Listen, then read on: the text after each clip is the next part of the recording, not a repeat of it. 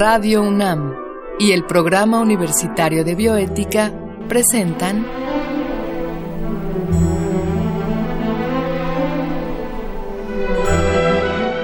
El Árbol de las Ideas. Bioética, Ciencia y Filosofía para la Vida.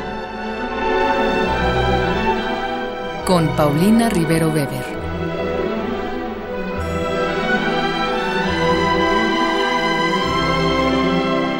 Un saludo a todos los radioescuchas. Soy Paulina Rivero Weber, directora del Programa Universitario de Bioética, y en esta ocasión estamos al aire para hablar de CRISPR-Cas9 desde el punto de vista de la bioética, como ustedes saben, y si no lo saben, ahora lo escucharán de la voz de un especialista. Esta es una técnica novedosa para la edición genética. Y para ello contaremos con la presencia del doctor Luis Montoliu. Mm, antes de presentarse, los vamos a escuchar una muy breve cápsula que el Programa Universitario de Bioética y Radio UNAM han preparado para ustedes. Si hay una cualidad que define al ser humano como especie, es su capacidad para transformar su entorno. Desde la invención de la agricultura, hace 10.000 años, prácticamente todas nuestras acciones se han realizado mediante modificaciones de la naturaleza de acuerdo a nuestros deseos y necesidades. Los cerros son divididos en dos para que crucen nuestros caminos, y los cielos del mundo entero están llenos de aeronaves que realizan miles de horas de vuelo. Las noches se iluminan con las ventanas de los edificios que hemos construido para vivir y trabajar, y hemos emulado la belleza del medio ambiente mediante obras pictóricas, literarias y musicales. Pero en años recientes hemos dado un salto colosal. Antes, controlábamos fenómenos físicos como el fuego o la electricidad. Ahora tenemos la posibilidad de manipular las bases de la vida misma. Y es precisamente de eso de lo que se trata la ingeniería genética, donde podemos imaginar al ADN como los planos de construcción de un organismo. El funcionamiento biológico de los seres vivos, así como muchos de sus rasgos, dependen en gran parte de los genes que componen su ADN. Por lo tanto, si modificamos los genes, lo mismo ocurrirá con las características.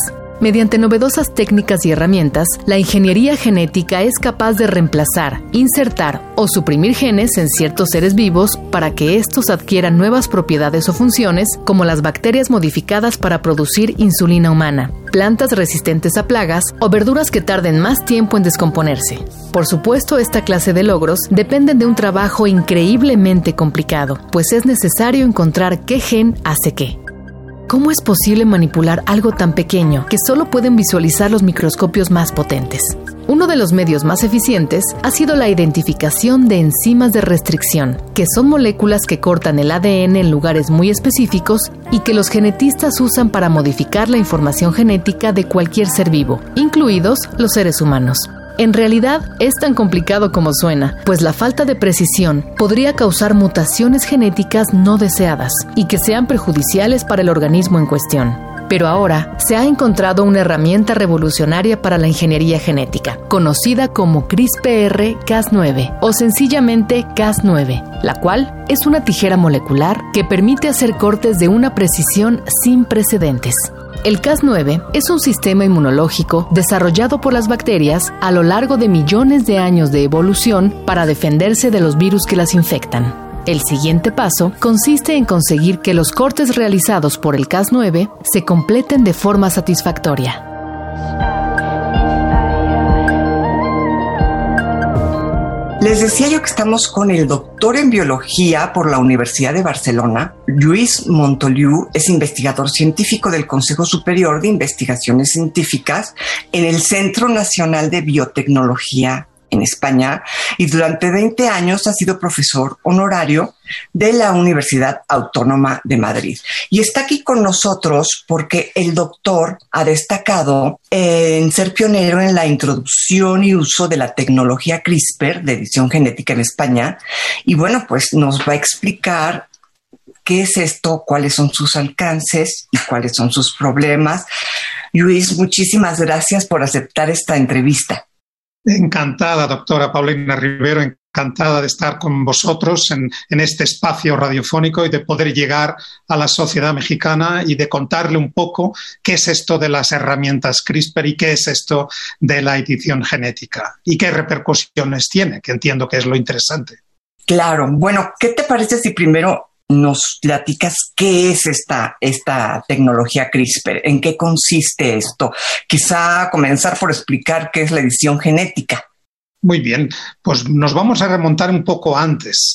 Eh, las herramientas CRISPR eh, han aparecido en la biología apenas hace siete años, pero son una verdadera revolución y nos han cambiado la manera de hacer experimentos. Pero las herramientas o los sistemas CRISPR están con nosotros desde hace literalmente miles de millones de años porque las hemos obtenido de las bacterias. Las bacterias las usan para defenderse de los virus que las infectan. Y esto fue un descubrimiento que hizo un microbiólogo español en Alicante, de la Universidad de Alicante, el doctor Francis Mojica, y 20 años después, él lo hizo en 1993, 20 años después, otros investigadores reconvirtieron estas herramientas originales que usan las bacterias en lo que hoy conocemos como herramientas de edición genética. ¿Y qué quiere decir esto de la edición genética? Pues quiere decir que somos capaces virtualmente de cambiar cualquier letra de cualquier material genético de cualquier ser vivo, sea un animal, sea una planta, e incluyendo los seres humanos. Nuestro material genético es ADN y en el ADN, en nuestros cromosomas, recordemos que tenemos 3.000 millones de letras, letras que se van sucediendo, la A, la G, la T y la C.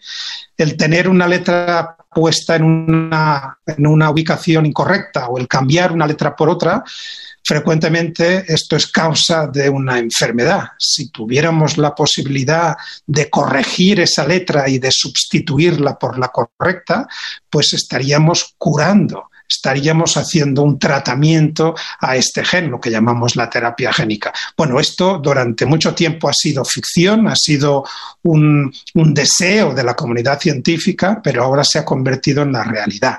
La realidad que nos permiten estas herramientas CRISPR que también las conocemos como las tijeras o las tijeras programables, porque en definitiva lanzan este fenómeno de edición gracias a un corte en el ADN. Por eso las conocemos como tijeras. Oye, pero qué interesante esto que nos dices de que las bacterias usan eh, esta herramienta de manera natural para defenderse de los virus y de que el primero en darse cuenta de esto fue un colega en España.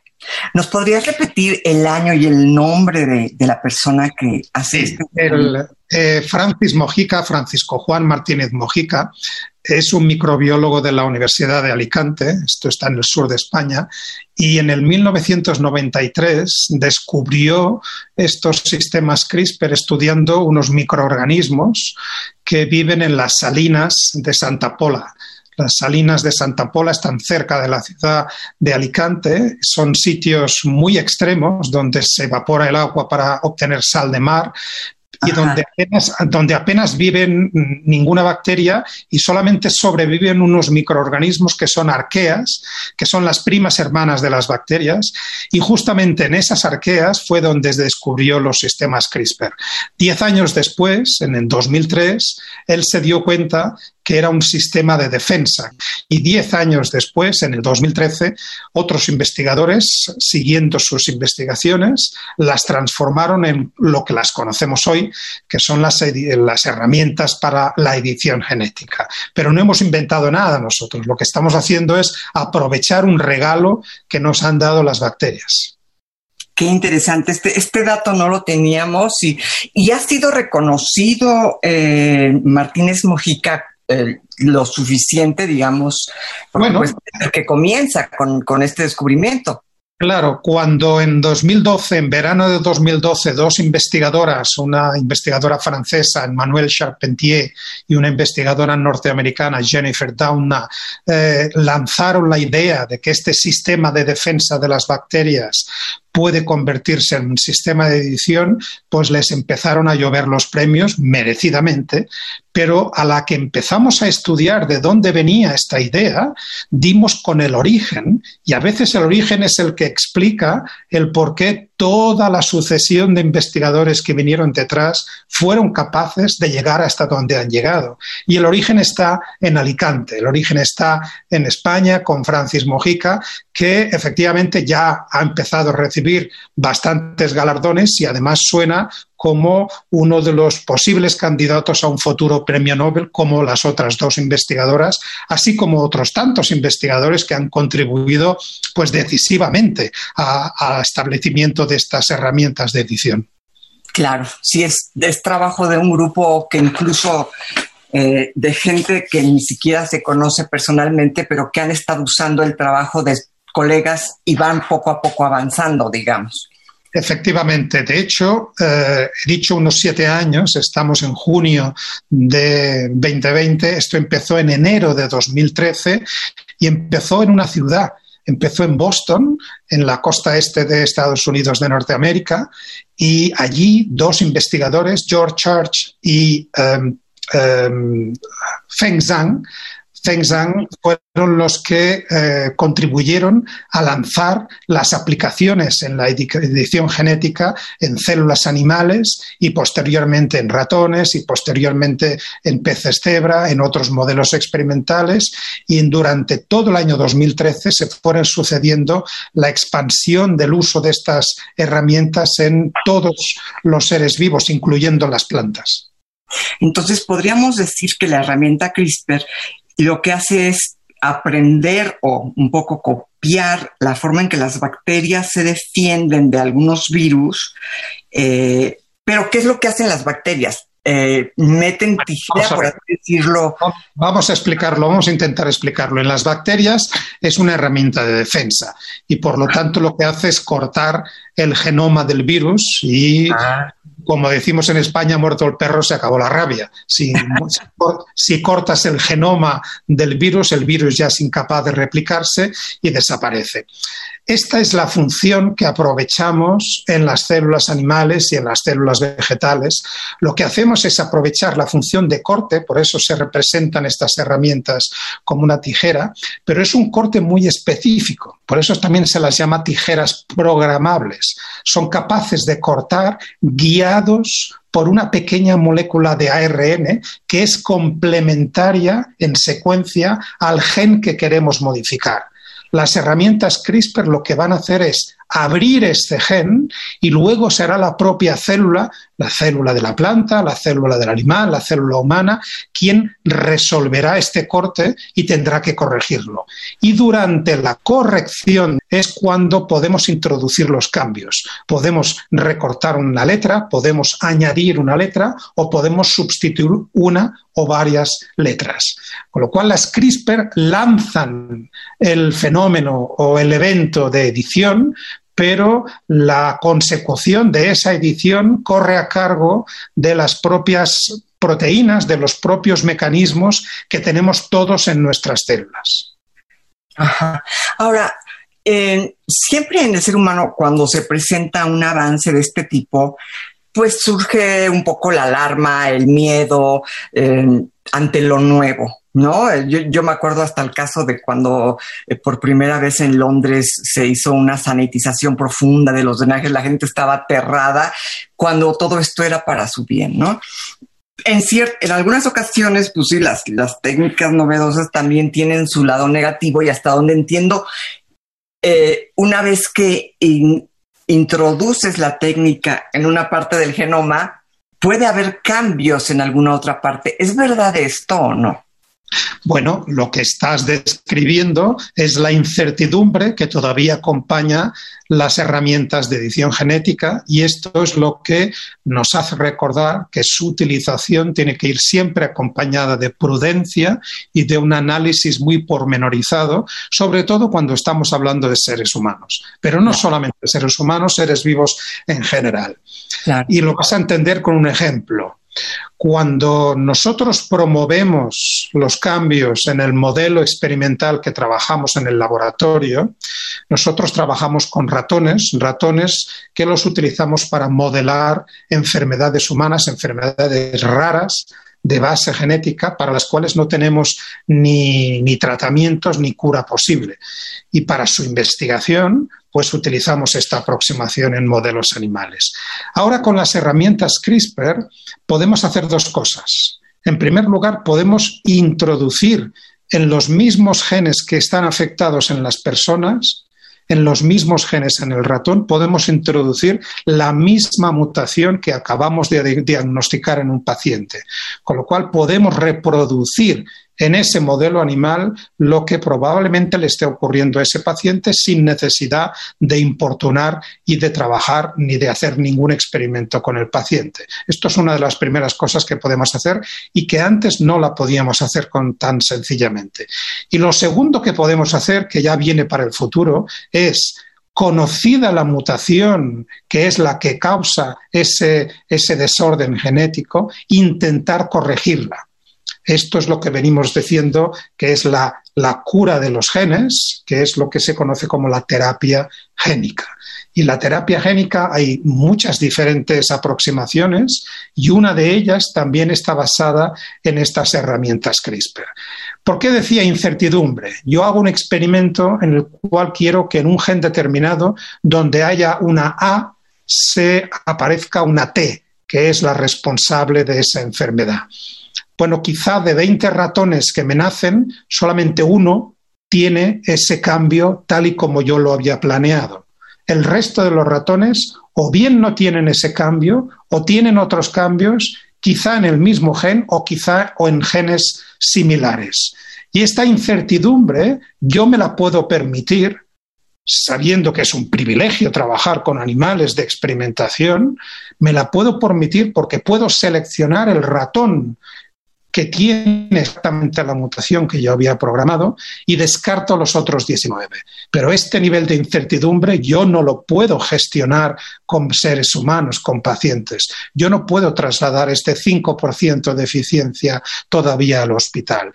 Por eso, la revolución de la edición genética es una realidad en la academia, en los laboratorios, tanto en modelos animales como en modelos vegetales, como en plantas, y como en animales y en, seres y en células humanas también en cultivo, pero todavía no lo es. Hay muy pocos casos, alguno hay, si quieres lo comentaremos después, alguno hay, pero no es todavía una realidad en la clínica. Y no lo puede ser mientras no seamos capaces de controlar con precisión tanto la eficacia como la seguridad de la técnica. En particular, que solamente ocurra la modificación que nosotros queremos y que no ocurran modificaciones adicionales que pueden ser imprevisibles tanto en el mismo gen como en genes similares y que pueden tener consecuencias nefastas para esa planta, para ese animal o para esa persona.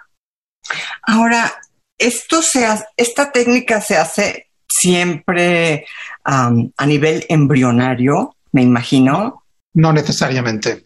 Se puede hacer tanto a nivel embrionario, esto se hace con los ratones que hacemos nosotros, inyectamos los reactivos CRISPR a un embrión de ratón de una célula, los reactivos empiezan a localizar el gen que tienen que cortar y editar y siguen editándolo y claro, el embrión se divide dos, cuatro, ocho, dieciséis células y la herramienta CRISPR sigue actuando. Y como en cada célula puede actuar de forma distinta, pues lo que suelen hacer después de un experimento de edición genética no es un ser vivo que sea uniforme, sino que es un ser vivo que le llamamos mosaico, porque prácticamente todas sus células van a tener ciertas diferencias en función de, de cuál deriven. De nuevo, este mosaicismo que es una complejidad adicional de la técnica, lo podemos gestionar muy bien con plantas o con animales del laboratorio, porque no hay más que poner a cruzar los ratones y en la siguiente generación ya somos capaces de obtener la mutación que queríamos ya estabilizada y uniforme en todas las células. Pero de nuevo esto es algo que no podemos trasladar a los pacientes.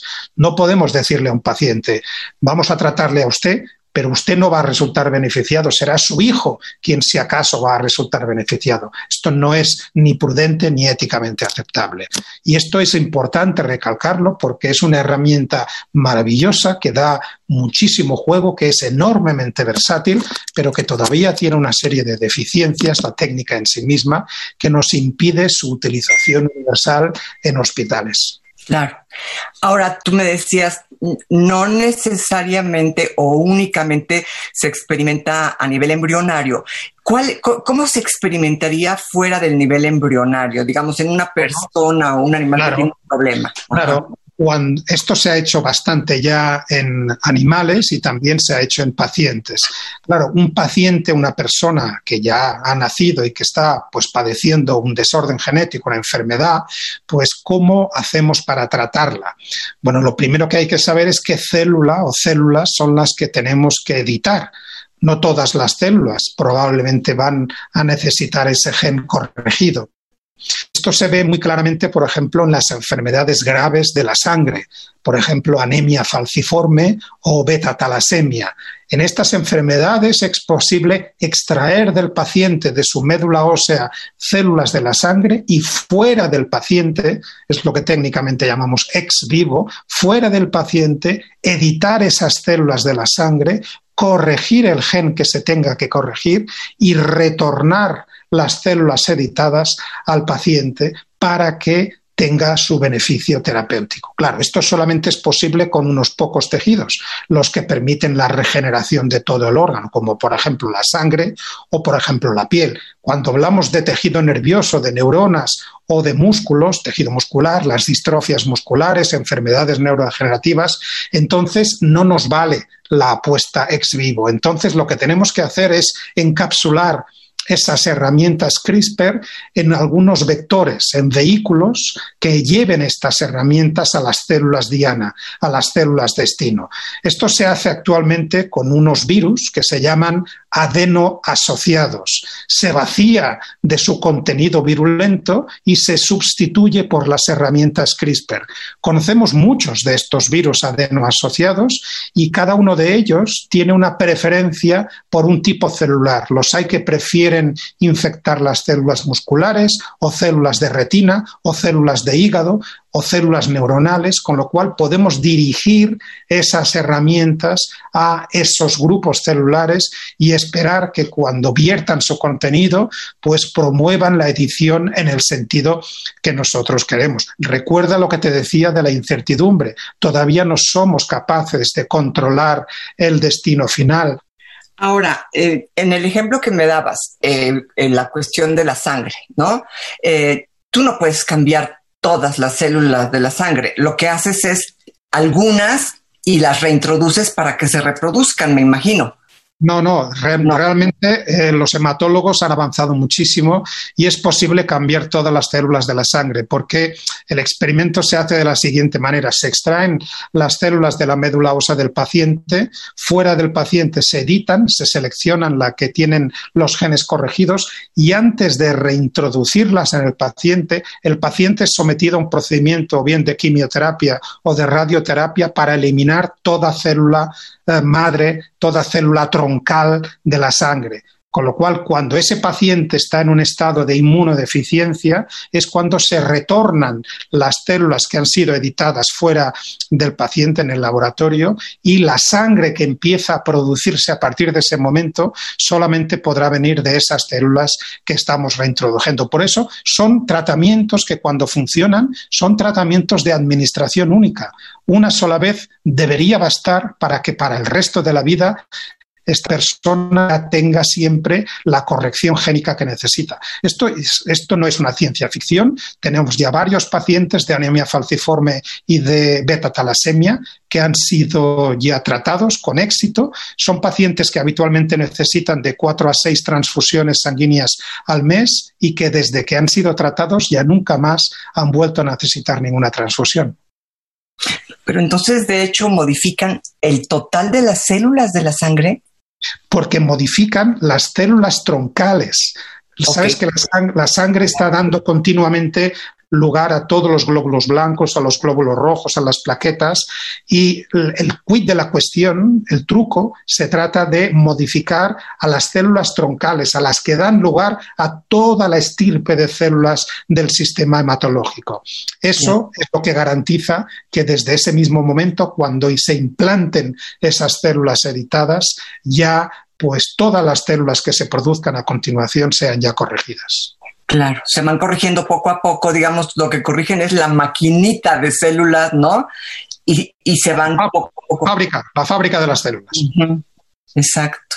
Qué interesante, qué barbaridad. Bueno, por último, las expectativas fabulosas, digamos, la gran esperanza, ¿por dónde va? ¿Hacia qué enfermedades eh, hay expectativas de cura?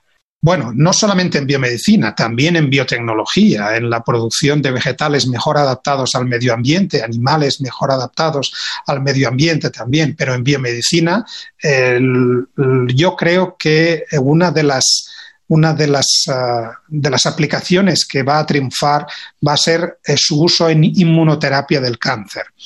Eh, hace em, el año pasado el premio Nobel lo recibieron ah, dos investigadores que descubrieron pues eh, proteínas que están involucradas en la regulación de, de ese control del sistema inmune que ataca a las células cancerosas. Pues bien, mediante el sistema CRISPR se puede promover que esas células del sistema inmune ataquen más eficazmente, sobre todo a cánceres que hoy en día no tienen curación o son muy difícilmente tratables, como los mielomas o los melanomas o los sarcomas. Cánceres que en estos momentos pues eh, acaban pues cursando con fatales consecuencias y que podrían tener una cierta esperanza con la utilización de estas herramientas CRISPR solamente para revitalizar y para reforzar las defensas del propio paciente, lo que se llama la inmunoterapia. Qué maravilla. Pues Luis, realmente te agradecemos mucho. Ojalá aceptes una entrevista futura para enterarnos un poco más de todas estas cosas maravillosas, ¿verdad? Muchas gracias a vosotros. Pues, yo encantado de colaborar con vosotros y ayudaros a entender y a compartir lo que sabemos y lo que todavía ignoramos del uso de estas herramientas de edición genética, que es mucho. Tienen unas expectativas ah, fabulosas, pero tenemos que utilizarlas con prudencia. Pues te lo agradezco y bueno, no me queda más que agradecerles también a nuestra audiencia haber escuchado este programa y por supuesto a Marco Lubián, nuestro productor, muchas gracias. En controles técnicos, Susana Trejo.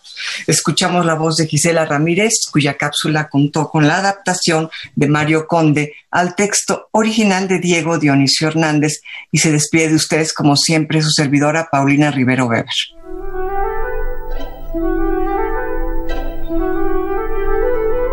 Radio UNAM y el Programa Universitario de Bioética presentaron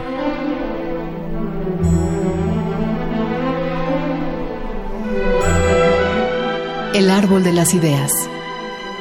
Bioética, Ciencia y Filosofía para la Vida. Con Paulina Rivero Weber.